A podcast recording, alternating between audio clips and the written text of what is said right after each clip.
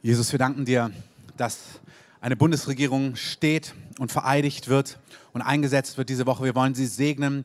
Wir wollen die Bundeskanzlerin, ihre Minister segnen, die Staatssekretäre, alle im Hintergrund. Wir danken dir, dass wir durch Gebet mit einwirken können, dass wir ein, ein gutes Leben leben können und dass unser Land so gebaut und transformiert wird, dass alle zur Erkenntnis und viele zur Erkenntnis der Wahrheit kommen. Das ist dein Wille. Und wir danken dir, dass Dinge auch im Politischen dort mitwirken sollen, dass Gesetze erlassen werden, die deinem Herzen entsprechen, die Dinge fördern, die dir wichtig sind und dass andere Dinge einfach gestoppt und verhindert werden. Und wir lösen so deinen Ratschluss und deinen Segen über unseren Politikern. Wir danken dir dafür, dass sie Verantwortung übernehmen und wir beten sie, wir beten, dass sie deine Nähe, deine Hilfe und deine Unterstützung spüren im Namen von Jesus. Amen.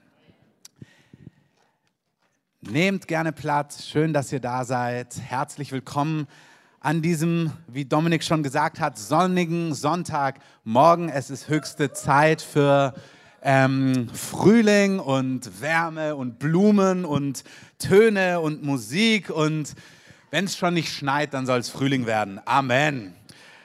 Schön, dass du da bist. Wir sind in einer Serie über das Reich Gottes, das Reich Gottes jetzt und zwar in Weisheit und Kraft. Wir sind heute im dritten Teil. Letzte Woche war der Keith Warrington da und hat so Leitgedanken nochmal weitergegeben, auch den ganzen Begriff über das Reich Gottes. Und er hat uns mit hineingenommen, auch nochmal in diesen Gedanken, dass Jesus tatsächlich dieser angekündigte König war, schon im Alten Testament.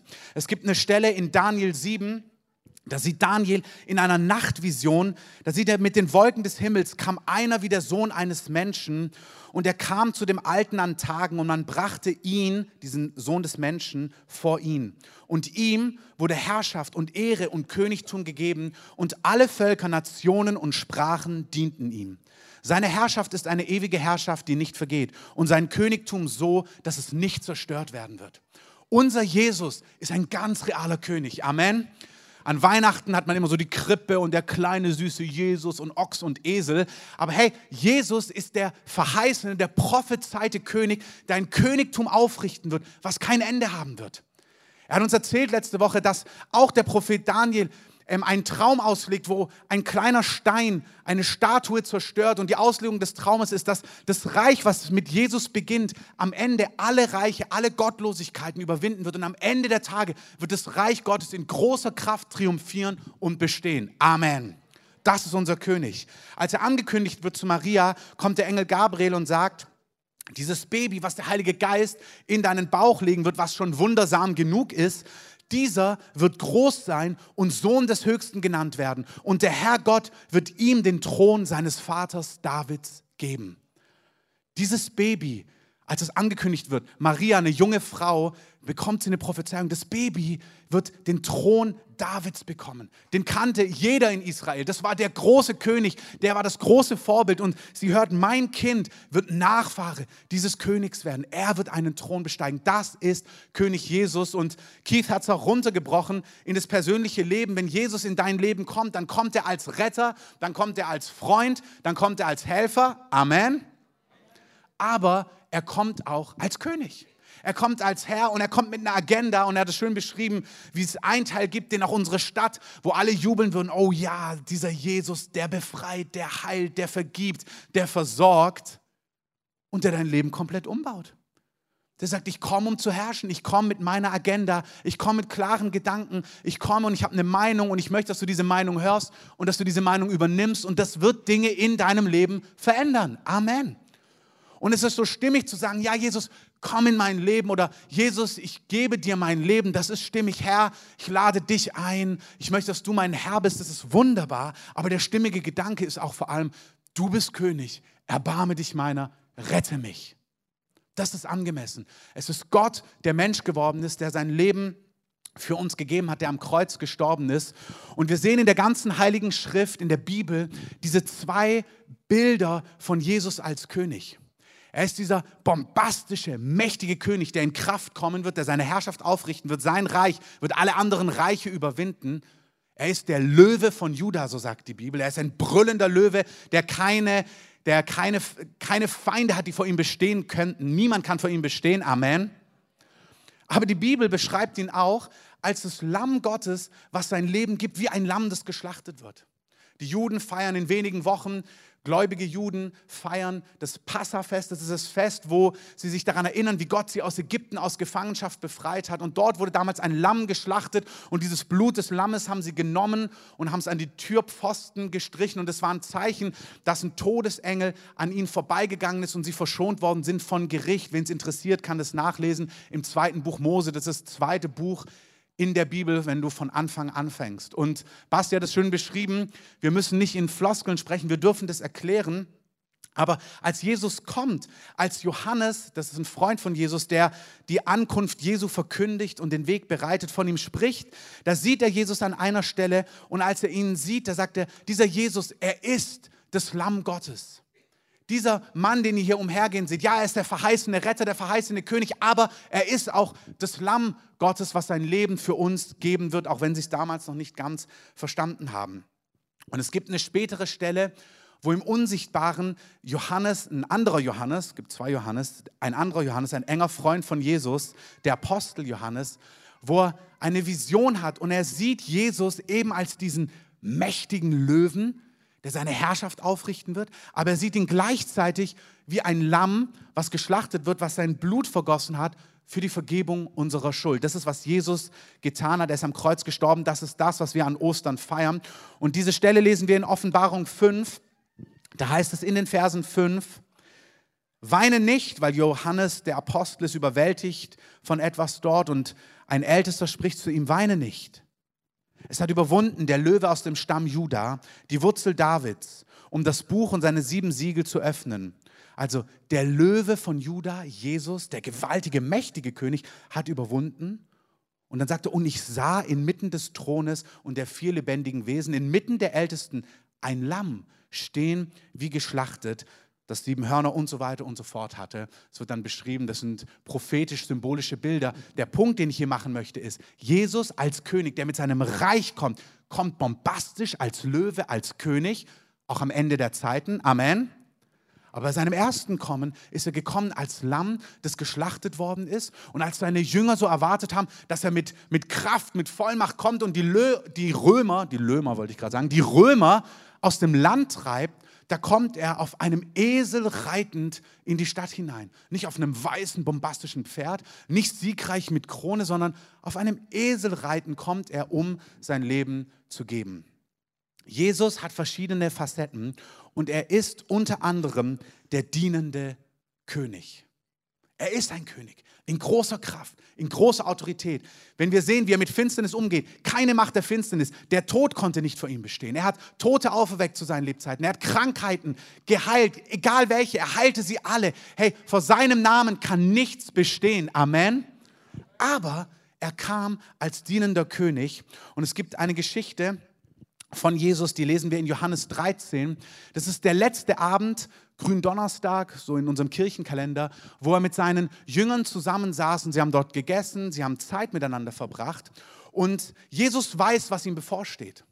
Er weiß, dass er als mächtiger König sein Leben geben wird, dass er wie ein Lamm geschlachtet werden wird. Das ist die Bildsprache. Und genau so ist es passiert. Sie haben ihn gefoltert, geschlagen. Er musste sein Kreuz tragen. Und er hat es vor Augen, was passieren wird. Und stell dir mal vor, du wüsstest, morgen ist irgendwie Todesstrafe. Morgen würdest du gefoltert werden, morgen würdest du verspottet werden, morgen würdest du von allen Freunden verlassen werden. Er weiß, was passiert. Und in dieser Macht, die er hat, in dieser Vollmacht, die er hat, wo er, er sagt an einer Stelle, ich müsste nur ein Wort sprechen und Gott, der Vater, würde Herrscharen von Engeln senden und mich befreien. In diesem Augenblick zeigt er nicht seine Größe, seine Macht, er flieht nicht, sondern es heißt in dieser Geschichte in Johannes 13, dass er sich Wasser nimmt, einen Behälter, er zieht sein Obergewand aus und er fängt an, sich vor seinen Jüngern hinzuknien und er fängt an, ihre Füße zu waschen. Wir hatten gestern ein Leitertreffen, da wurde das lustigerweise genau aufgegriffen. Die Predigt war schon fertig. Dann dachte ich, ja, ja, das passt. Das hat mich auch angesprochen. Das ist Teil der Predigt. Jesus zum damaligen Zeitpunkt, die Leute sind barfuß oder mit Sandalen gelaufen, die hatten staubige Füße. Vielleicht habt ihr so alte Bilder mal gesehen. Die Leute liegen dann so zu Tisch und damit du eben nicht die stinkenden, staubigen Füße der anderen Person im Gesicht hast, während du gerade Humus isst, damals im Nahen Osten oder sowas, wurden die Füße gewaschen. Und das war Aufgabe der Diener. Wenn du ins Haus gekommen bist, dann kamen Diener dann, und die haben dir die Füße gewaschen. Das war eine sehr, sehr, sehr, sehr niedrige Aufgabe. Da musst du kein Alttestamentler sein, um dir das vorzustellen. Ich meine, stell es dir mal heute vor.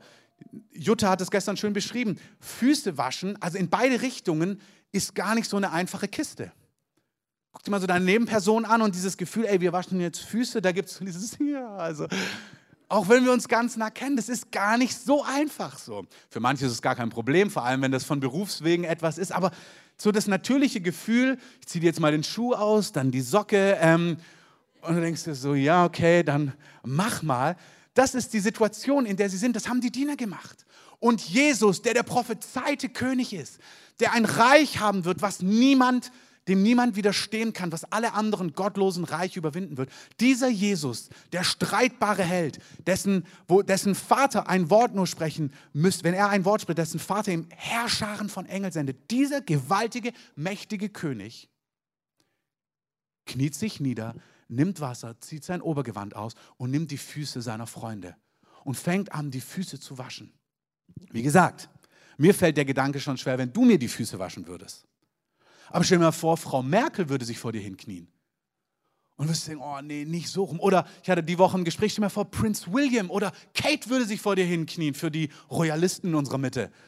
Also sind ja immer nur heimlich Leute, die das fasziniert, aber wenn der sich hinknien würde, da ist, wisst ihr, so ein Protokoll, wenn alles intakt ist, wenn ein König, eine Kanzlerin, ein König, ein Kanzler, wer auch immer kommt, da ist alles in Ordnung. Und stell mal vor, ihr habt alles vorbereitet und diese Autoritätsperson kommt und wir stehen Spalier, alles sitzt, jedes Detail, die Limousinen fahren vor und Frau Merkel, Prinz William, wer auch immer, wer dich fasziniert, kommt herein und sagt, setz dich mal hin, ich wollte dir die Füße waschen.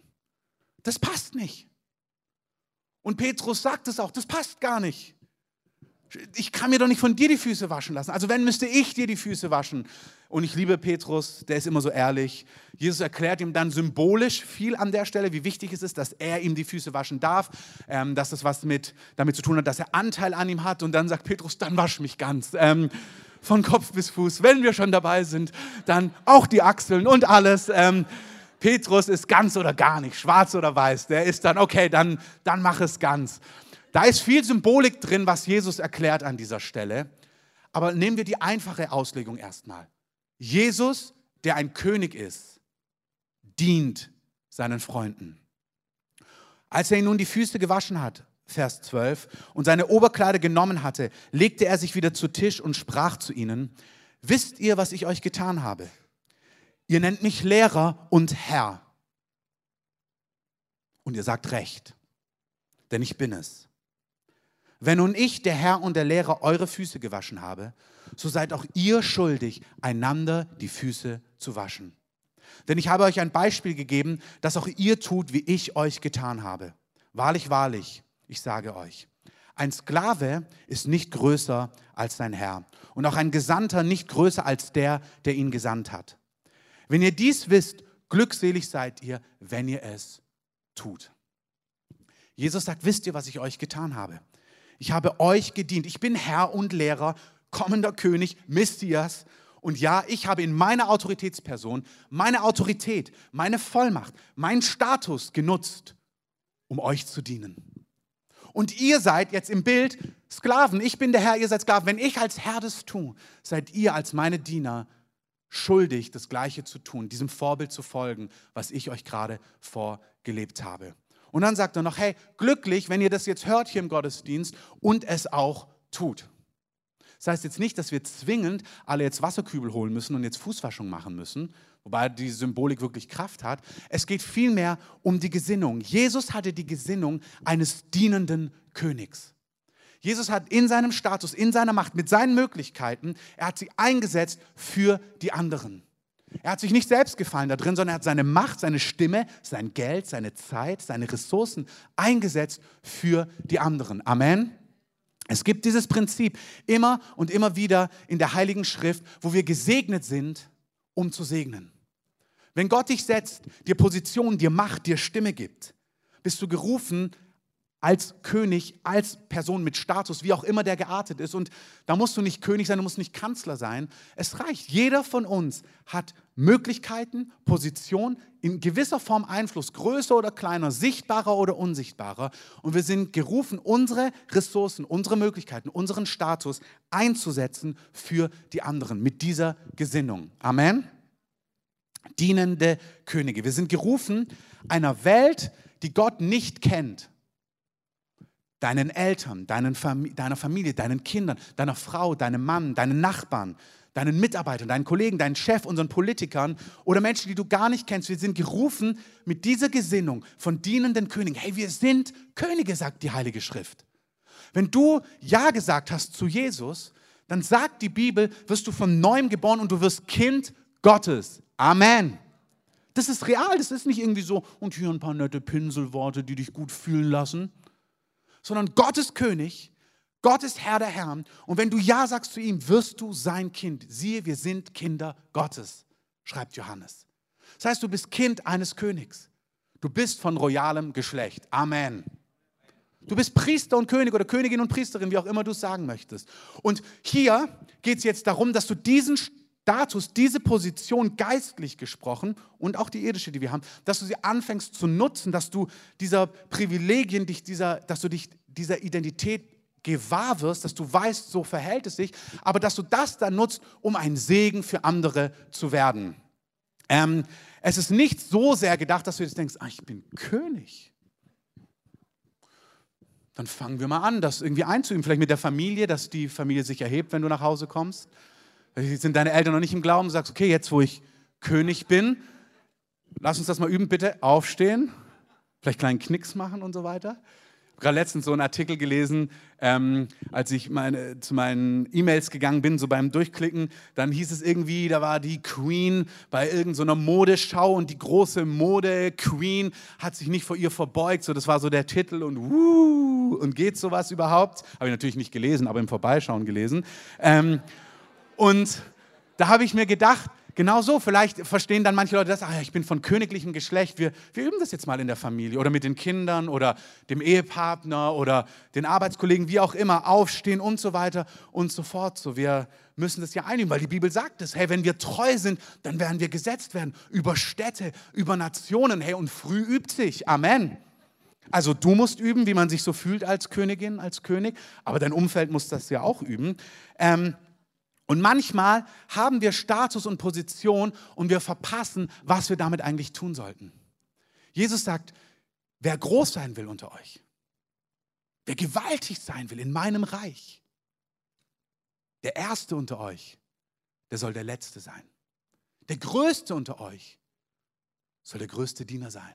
Ich habe euch ein Beispiel gegeben. Glücklich, wenn ihr das hört, wenn ihr das seht und wenn ihr euch entscheidet, so zu leben. Das heißt nicht, dass du immer und überhaupt die letzten Arbeiten machst und so weiter und so fort. Es geht um eine Herzenshaltung.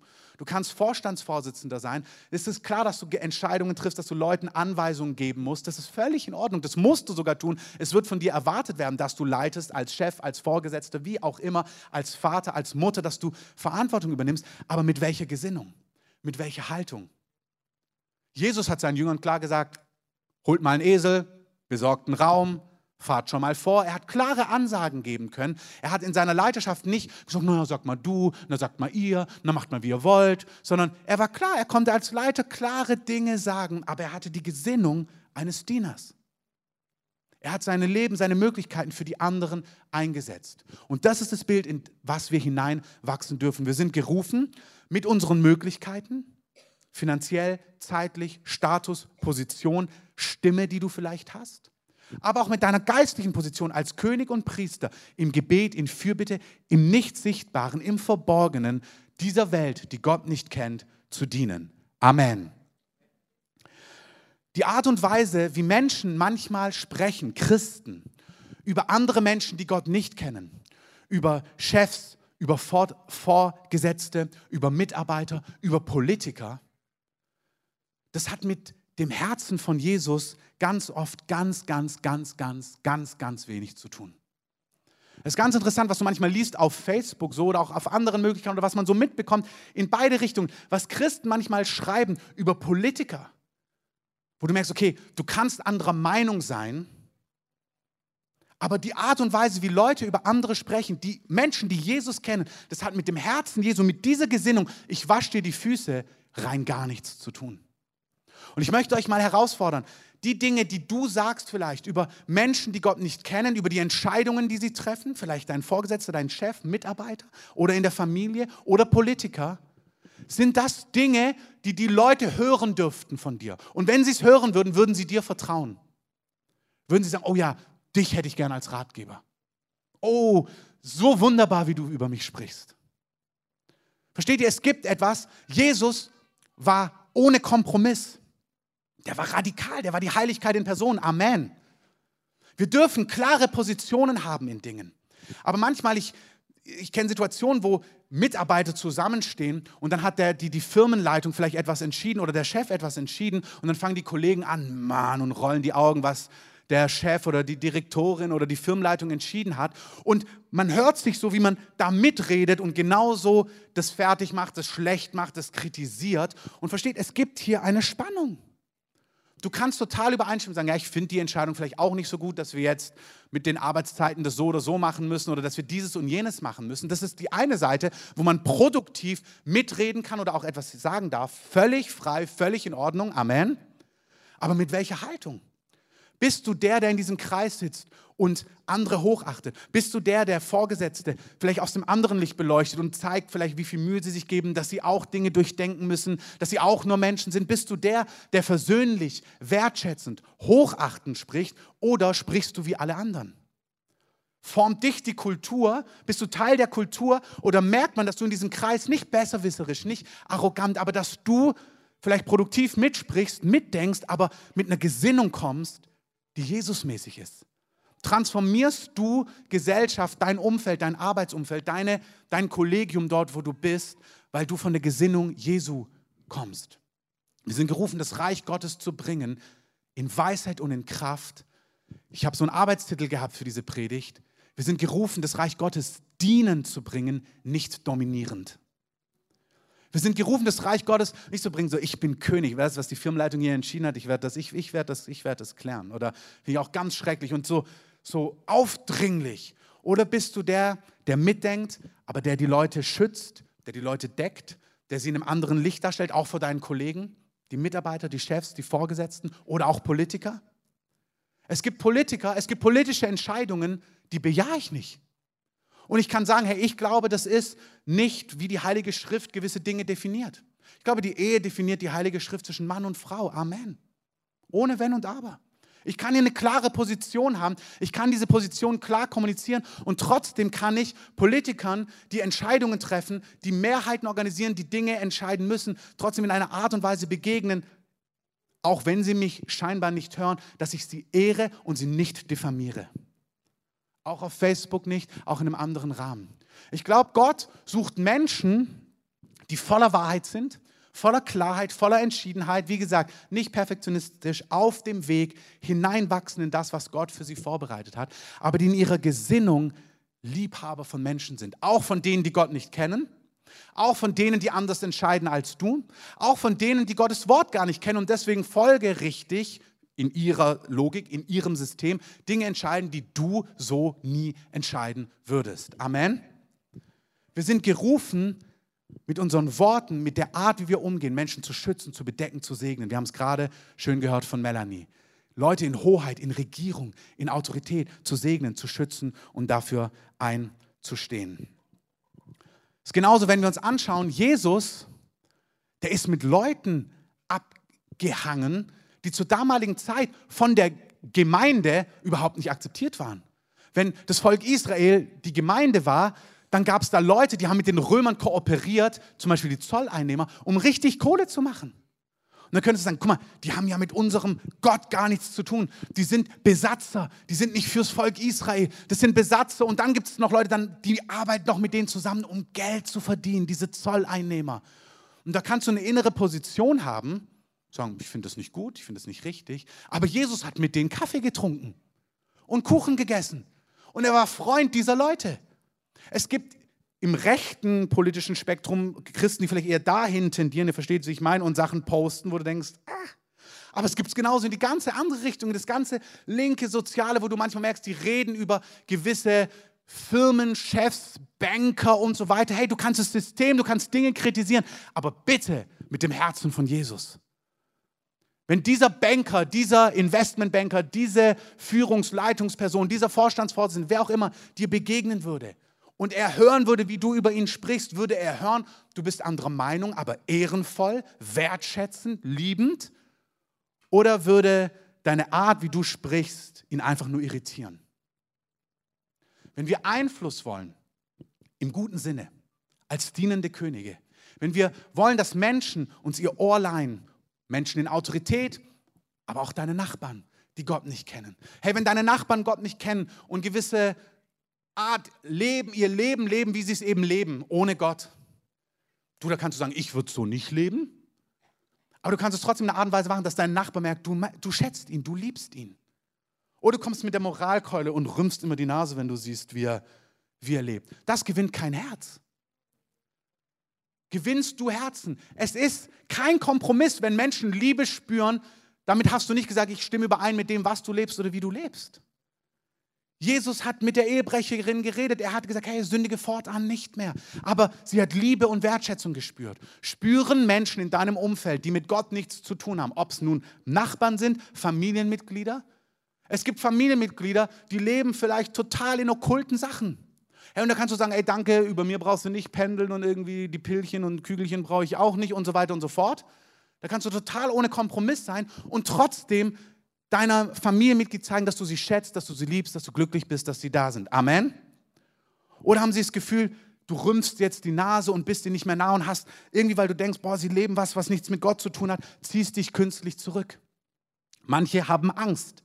Die sagen, naja, wenn deine Tante oder deine Schwester eben pendelt und irgendwelche okkulten Sachen macht, so dann haben sie Angst, dass es auf dich überspringen kann. Du, das springt nicht auf dich über. Amen. Da kannst du sagen, bei mir, ich brauche kein Kärtchen, ich weiß, wo es lang geht, Gott hat mir alles gesagt. Ähm, brauchst mir nichts auslegen, hier behalt deine schönen Karten für dich. Ähm, aber ich freue mich, bei dir zum Mittagessen zu sein. Ich kann dich auch drücken. Ich bete für dich. Ich liebe dich. Ich bin dir nah. Wir sind gerufen, ohne Kompromiss zu sein, aber Menschen, die Gott nicht kennen, mit Liebe, mit Wertschätzung, mit Nähe zu begegnen. Amen. Amen. Das ist wichtig. Jesus, Paulus schreibt im Römerbrief, dass die Güte Gottes zur Umkehr führt.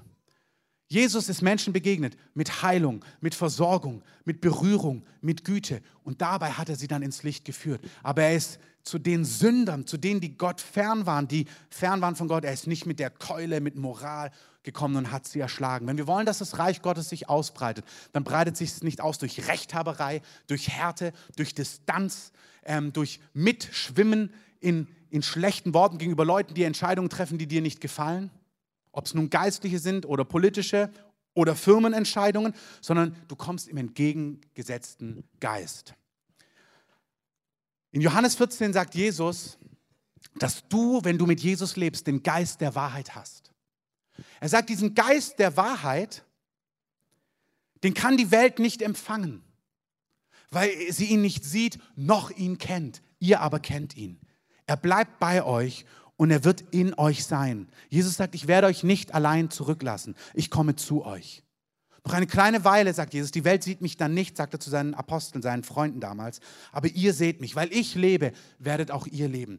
Der Geist der Wahrheit kommt in euch. Hey, es ist völlig klar, dass Menschen, die Gott nicht kennen, Entscheidungen treffen, ihr Leben auf eine Art und Weise gestalten, persönlich, politisch, familiär, der Wahrheit, dem Wort Gottes nicht entsprechen. Wenn sie Gott nicht kennen, ist doch klar, dass sie nicht leben, wie es Gott entspricht. Amen. Und wir sind gerufen, sie zu lieben und dann zu Jüngern, zu Jesus zu führen. Aber es muss uns vor Augen sein, natürlich wissen sie nicht um diese Dinge. Und es gibt eine schöne Rede von einem Mann, der heißt Eric Metaxas. Der ist Bestsellerautor in New York. Bestsellerautor hat unter anderem die Bonhoeffer-Biografie geschrieben und auch über Wilberforce. Wilberforce ähm, hat damals in England dafür gesorgt, als Parlamentarier, er ist gläubig geworden, er hat Jesus gefunden und als er zu Jesus gefunden hat, hat er die ganze Sklaverei damals gesehen und es hat angefangen, ihm das Herz zu brechen. Und er ist aufgestanden, er als Politiker, und hat angefangen, mit dem, was er erkannt hat, mit dem, was er gesehen hat, er hat angefangen, auf politischem Weg, dass Gesetze sich verändern. Das war sein Ziel, dass das englische Parlament die Sklaverei abschafft. Es gibt diesen Film und auch das Buch Amazing Grace, ähm, da wird diese Geschichte beschrieben und sich angucken. Und er ringt da über Jahre. Und die Argumente damals, auch im englischen Oberhaus und so weiter, sind, naja, wir können Sklaverei nicht abschaffen, dann funzt unsere Wirtschaft gar nicht mehr. Da denken wir heute, das ist doch nicht euer Ernst. Aber zu damaligen Zeitpunkt in ihrem Weltbild war das total schlüssig. Es gibt Dinge, die sind im Weltbild unserer Gesellschaft heute total schlüssig. Und du und ich, wenn wir den Geist der Wahrheit haben, dann sehen wir vielleicht Dinge von außen und merken, wow, das ist gar nicht so schlüssig. Und jetzt ist die Frage, wie kommen wir, mit welcher Gesinnung kommen wir? Kommen wir als Ankläger? Die Bibel nennt Satan übrigens den Ankläger. Hey, du kannst für Wahrheit stehen, ohne Ankläger zu sein. Du kannst für Wahrheit stehen, ohne Menschen zu diffamieren und Menschen kaputt zu machen. Amen. Wir wollen, dass das Reich Gottes kommt in Weisheit und in Kraft mit einer dienenden, nicht dominanten Gesinnung. Jesus hat ein Beispiel gegeben, Füße waschen, Füße waschen, unserer Nation, unserem Land, unserem Umfeld, Füße waschen dienen, hingeben, da darfst du reinwachsen, da darfst du scheitern. Dann heißt es aufstehen und wieder versuchen. Aber wir dienen. Wenn wir Wahrheit sehen, die Menschen noch nicht sehen, dann kommen wir nicht dominant, dann kommen wir nicht mit der Keule, wir kommen dienen. Wir kommen mit einer Gesinnung, dass wir Füße waschen, dass wir im Vertrauen auf Gott, auf seine Art und Weise, steter Tropfen hüllt den Stein. Gott verändert die Dinge unscheinbar. Dieser Eric Metaxas hält eine Rede beim Gebetsfrühstück des Präsidenten. Das ist eine Tradition über Jahrzehnte, dass der amerikanische Präsident gläubige Pastoren und führende Persönlichkeiten einmal im Jahr einlädt zu einem Gebetsfrühstück, ob sie selber glauben oder nicht. Und dieser Eric Metaxas war damals da, Obama war Präsident und er hält eine Rede mit dieser Gesinnung, könnt ihr euch auf YouTube anschauen. Und sein Punkt ist, zu Zeiten Wilberforce hat niemand diese Wahrheit oder wenige diese Wahrheit gesehen. Nämlich, dass es total Unrecht ist, was mit Afrikanern, was mit Schwarzen zum damaligen Zeitpunkt gemacht worden ist. Und ein Mann, der von Gott ergriffen wird, in den der Geist der Wahrheit hineinkommt, der fängt plötzlich an, etwas zu sehen. Und dann fängt er an, mit dem, was er sieht, Verantwortung zu übernehmen und Dinge zu verändern. Aber in einer Art und Weise, dass er nicht Feindbilder kreiert hat, dass er nicht noch mehr Krieg, noch mehr Zwietracht gebracht hat. Zum Teil passiert das automatisch, sondern Wahrheit aufrichten, ohne andere kaputt zu machen. Und er schlägt dann die Brücke zu Bonhoeffer. Und er sagt, Bonhoeffer hat damals in Zeiten des Dritten Reiches Dinge gesehen, die viele andere nicht gesehen haben. Warum? Weil der Geist der Wahrheit in ihm war. Weil er sagt, hey, wir können nicht Chöre, Choräle, Hymnen singen und nicht für die Juden schreien. Das geht nicht. Ihr könnt nicht hier singen für Jesus, aber nicht für Juden aufstehen zum damaligen Zeitpunkt. Er hat gesagt, das ist unmöglich. Warum? Weil der Geist der Wahrheit in ihm gebrannt hat. Und mit Taxas schlägt die nächste Brücke bei diesem Gebetsfrühstück. Und er sagt, heute ist der Geist der Wahrheit in Christen. Und sie sehen, dass beim Augenblick der Zeugung Leben entstanden ist. Nicht ein Zellklumpen, nicht eine undefinierbare Masse, nicht irgendein Fötus, nicht einfach ein kleiner Embryo. Nein, Leben. Viele sehen das nicht, weil sie von einem anderen Weltbild kommen. In ihrem Weltbild ist es schlüssig, dann zu sagen, Selbstbestimmtheit und so weiter und so fort. Hey, ich kann hier eine eindeutige Meinung haben, ohne andere Personen zu diffamieren. Wahrscheinlich die wenigsten Menschen machen sich gewisse Entscheidungen, was entstehendes Leben angeht, ganz, ganz, ganz, ganz leicht. Und wie möchtest du Vertrauen zum Beispiel von Frauen gewinnen, die hier mit einer Frage ringen, wenn deine Worte sie schon so unter Scham bringen, dass sie nie mit dir reden würden? Wir wollen das Reich Gottes bringen in einer Art und Weise, dass Menschen, auch wenn sie anderer Meinung sind als du und ich, wissen, sie sind bei dir in einem sicheren Hafen. Sie, du bist vielleicht anderer Meinung, aber du bist wertschätzend und liebend und hochachtend. Und es gibt politische Positionen, auch jetzt ist gerade eine große Diskussion, so Schlagwort Werbung für Abtreibung, was da gezeigt werden darf und so weiter und so fort. Und dann gibt's, kann man so leicht sagen, ja, die sind für Werbung, so bildlich gesprochen, die wollen, dass man Werbung macht, dass Kinder abgeschlachtet werden und so fort. Und man kann so leicht Leute in so eine, eine Richtung stellen so und anprangern. Oder Du hast eine klare Meinung, was du über Abtreibung denkst, über dieses Leben. Aber du hast eine Art und Weise zu kommunizieren und du kannst dich auch zum Beispiel in ihre Position versetzen und verstehen, was sie denken. Und indem du Menschen wertschätzt, auch wenn sie eine andere Meinung haben, Herzen gewinnen und einen Diskurs, auch einen politischen Diskurs oder einen familiären Diskurs, ist ja völlig egal, gibt ja so viele Themen. Kann auch sein, dass du sagst, Gottes Geist wirkt heute noch. Und dein Vater ist ein guter Evangelikaler und sagt, der Heilige Geist wirkt heute nicht mehr mit Heilung und Sprachengebet. Dann kannst du auch hier für Wahrheit stehen, ohne zerstörerisch tätig zu sein. Bekomme ich ein anderes Mikro?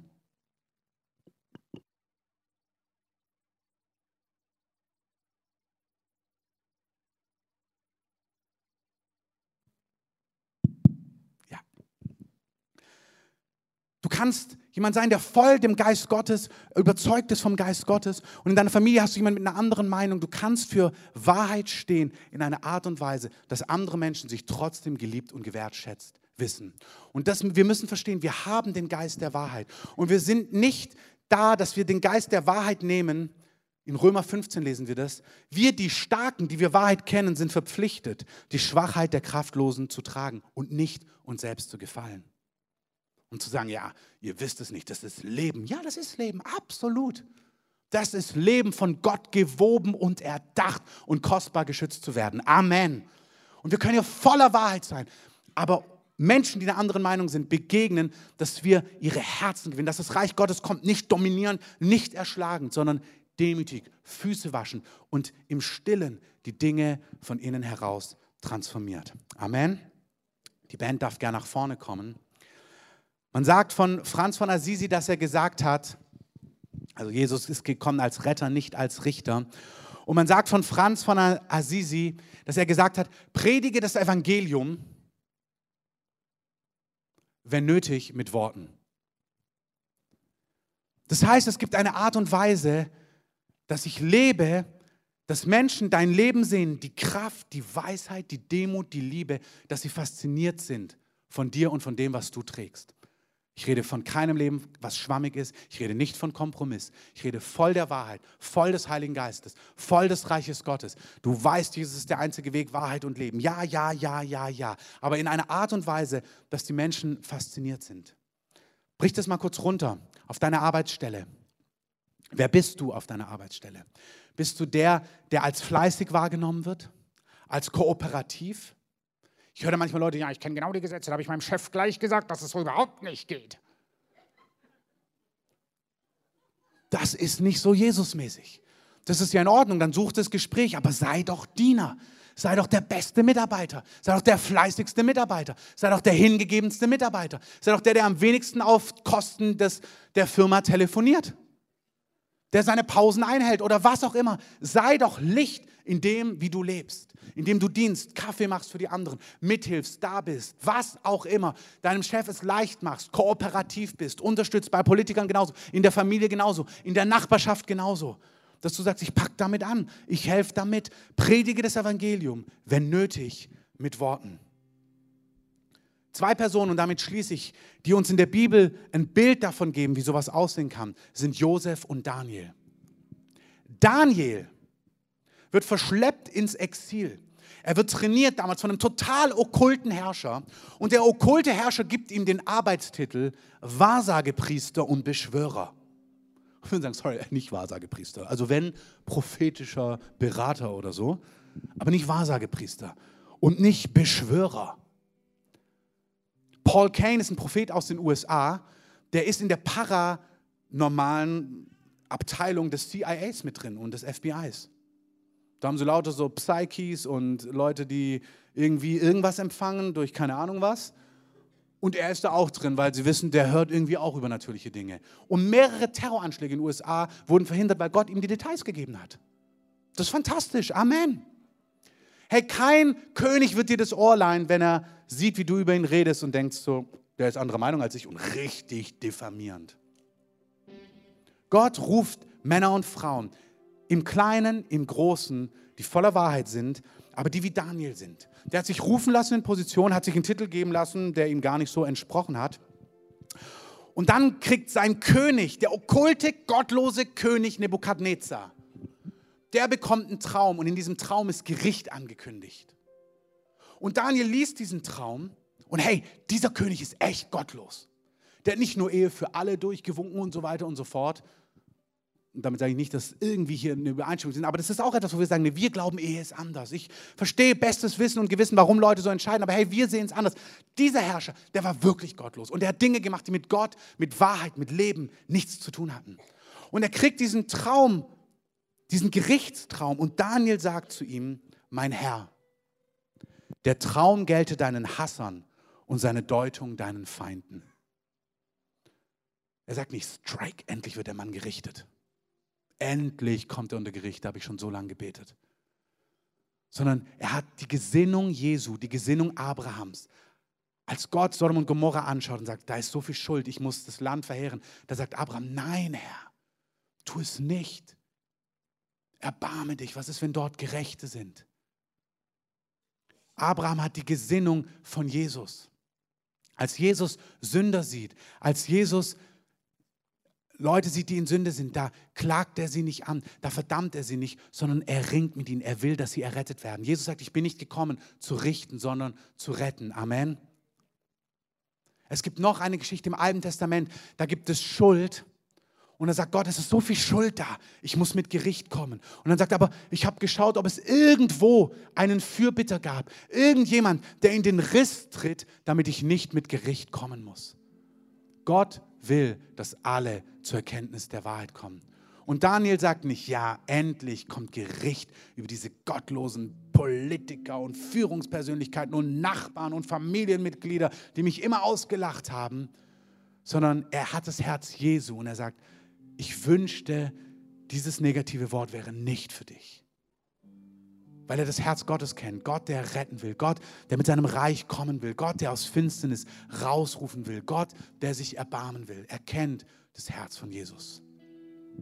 Josef kommt total durch Ungerechtigkeit in Gefangenschaft. Und Josef lebt ein Leben dort in Aufrichtigkeit vor Gott.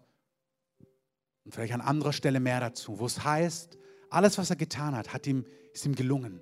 Seine Vorgesetzten im Gefängnis, seine Vorgesetzten in Sklaverei haben ihn gesehen und haben gesagt, wow, alles, was du tust, gelingt dir. Und sie haben ihm mehr und mehr und mehr Verantwortung gegeben. Mehr und mehr und mehr Gunst. Er hat nicht gesagt, ja, ihr seid Ägypter, ihr habt mit unserem Gott nichts zu tun. Er hat ihn gedient, er hat sie geliebt, er hat sich hingegeben, er hat für ihren Erfolg gearbeitet und deswegen hat er mehr und mehr Verantwortung bekommen. Und dann konnte Gott ihn gebrauchen, um ein ganzes Volk und die damalige bewohnte Welt zu segnen, zu schützen vor einer Hungersnot.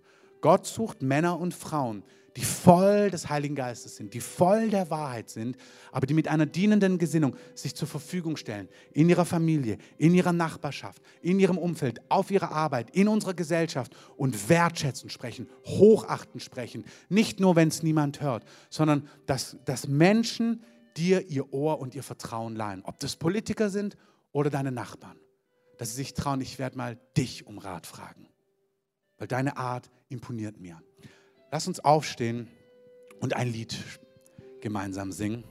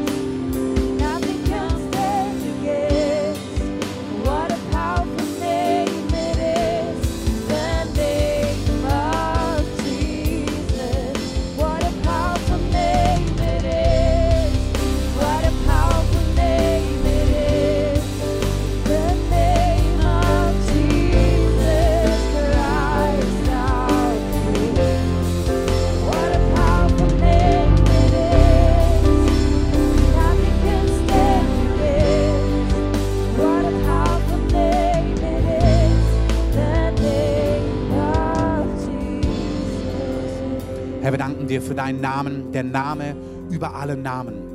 Es gibt keinen anderen Namen, sagt die Heilige Schrift, in dem wir gerettet werden müssen. Es ist der Name Jesus. Wir danken dir, dass du der kommende König bist, der seine Herrschaft aufrichtet, der sein Reich der Wahrheit, der Gnade, der Liebe aufrichtet. Zuerst in unserem Leben und dann durch uns in unserem Umfeld. Und ich möchte den Augenblick nutzen, vielleicht könnt ihr alle für einen Augenblick mal eure Augen schließen. Auch wenn du zu Gast hier bist, einen Augenblick die Augen schließen. Wenn du hier bist und du hast dieses Gebet noch nie gebetet, vielleicht hast du all das heute zum ersten Mal gehört, vielleicht kennst du das. Aber wir haben heute gehört, dass Gott Mensch geworden ist und am Kreuz für uns gestorben ist, wie ein Lamm geschlachtet worden ist, um uns unsere Schuld zu vergeben. Und vielleicht bist du hier heute und du weißt in deinem Herzen, ich brauche Vergebung. Ich bin mit Gott nicht im Reinen, aber ich möchte mit Gott im Reinen sein. Ich möchte, dass meine Schuld vergeben ist und ich möchte mein Leben mit Gott unter seiner Herrschaft, unterhalb seiner Wege leben. Vielleicht ist ein Augenblick, wo du merkst, ja, ich möchte mein Leben bereinigen, ich möchte mich mit Gott versöhnen lassen. Und lass uns mal die Augen geschlossen haben für einen Augenblick. Wenn du hier bist und spürst, dass das an dich geht, dass du reinen Tisch machen möchtest, dass du Gott um Vergebung bitten möchtest und dass du Gott ausdrücken möchtest, dass du mit ihm leben möchtest, auf seine Art und Weise, dann streck doch einfach mal deine Hand Jesus entgegen. Sag, hier bin ich, mach mein Leben neu. Wenn dich das betrifft, streck doch einfach mal deine Hand aus. Vielen Dank. Wen es noch betrifft, wer diese Entscheidung noch nicht getroffen hat, streck doch einfach mal deine Hand Jesus entgegen. Dankeschön. Wenn hier noch jemand ist, vielleicht ist es Zeit, Dinge zur Seite zu legen und sagen, Gott, ich möchte mich mit dir versöhnen. Ich möchte nach Hause kommen. Nutz den Augenblick, wenn du das spürst in deinem Herzen und streck Jesus einfach deine Hand entgegen. Vielen Dank.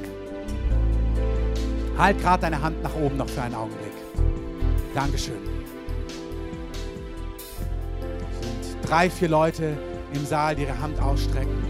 Gott sieht es. Das ist mehr als Hand ausstrecken. Gott reagiert auf diese Dinge. Ihr könnt die Hand runternehmen. Lasst uns gemeinsam beten. Jesus, danke, dass du für mich gestorben bist. Danke, dass du für meine Schuld ans Kreuz gegangen bist. Ich brauche Vergebung und ich möchte Vergebung. Vergib mir meine Schuld. Und ich möchte denen vergeben, die an mir schuldig geworden sind. Jesus, ich bitte dich um ein neues Leben. Mach alles neu. Ich möchte auf deinen Wegen gehen. Ich möchte das tun, was dir gefällt. Hilf mir dabei. Lehre mich. Unterweise mich. Ich möchte zum Licht gehören und nicht mehr zur Finsternis. Jesus, ich glaube, dass du Gottes Sohn bist und dass du von den Toten auferstanden bist. Ich ergreife deine Hand und ich möchte mit dir leben. Amen. Lass uns diesen mutigen Personen einfach mal einen Applaus geben. Das ist eine gute, wunderbare Entscheidung, die du getroffen hast, die Kraft hat und die Auswirkungen hat. Was wir an dieser Stelle machen ist, ich möchte euch jetzt gleich segnen für diese Woche. Wir beenden den Gottesdienst dass das, was wir heute gehört haben, dass ihr das leben könnt. Zusammengefasst lesen wir das auch in 1. Korinther 13. Da geht es um die Liebe. Da heißt es, wenn du alle Wahrheit hast, aber keine Liebe, dann hast du nichts. Dann bist du einfach nur jemand, der Lärm macht. Viel Lärm um nichts. Wir sind gerufen, Männer und Frauen zu sein, die die Wahrheit kennen, die die Wahrheit lieben, aber die mit dem Herzen Jesu Menschen begegnen. Und ich möchte euch dafür segnen in dieser Woche, dass ihr das in eurem Leben leben könnt, dass der Heilige Geist euch zeigt, wo das schon wunderbar läuft, aber auch zeigt, wo er Dinge transformieren und verändern möchte. Das heißt, wir beenden diesen Gottesdienst. Ihr könnt dann hier sitzen bleiben. Ihr könnt gleich gerne nach draußen gehen. Ab in zehn Minuten wird es dort Kaffee, Tee, Kekse und so weiter geben. Aber wir sind weiterhin auch in einer Phase, wo wir als Gemeinde am Ende des Gottesdienstes nochmal in eine Zeit hineingehen, wo wir uns Jesus weihen, wo wir uns vor den Herrn stellen und ihn anbeten, um von Gott berührt zu werden. Und das, was Miri heute gesagt hat und das, was Marvin gesagt hat, dass wir dass Jesus ein Feuer ausgießen möchte, dass Jesus etwas in unser Herz geben möchte, dass wir eine Liebe, eine brennende Liebe für Jesus haben, die alles, die alle Zeiten hindurch bestehen bleibt. Ich glaube, das ist, was Gott heute noch tun möchte. Er möchte Herzen, die sagen, Jesus, ich will dir gehören mit Haut und Haar. Nicht nur der Wahrheit, sondern ich möchte eine brennende Liebe für dich haben, die mich durch die Jahre und Jahrzehnte hindurchträgt.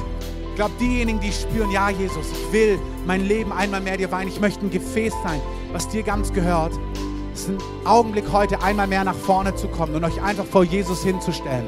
Ich bitte die Beter schon mal nach vorne zu kommen und sich wie die letzten Wochen mit aufzustellen. Wenn ihr jetzt schon nach vorne kommen könnt und euch mit hinstellen könnt. Und wenn du merkst, du möchtest vor Gott stehen und sagen, Jesus, gieße eine Liebe, eine Leidenschaft für deinen Namen in mein Leben, dann kommt doch mit hier nach vorne und stellt euch auf und geht in diese Anbetungszeit mit hinein. Wir legen noch nicht Hände auf, wir fangen erstmal an, noch anzubeten. Das heißt, ich möchte diejenigen, die, für die der Gottesdienst jetzt hier beendet ist, was kein Problem ist, segnen für diese Woche.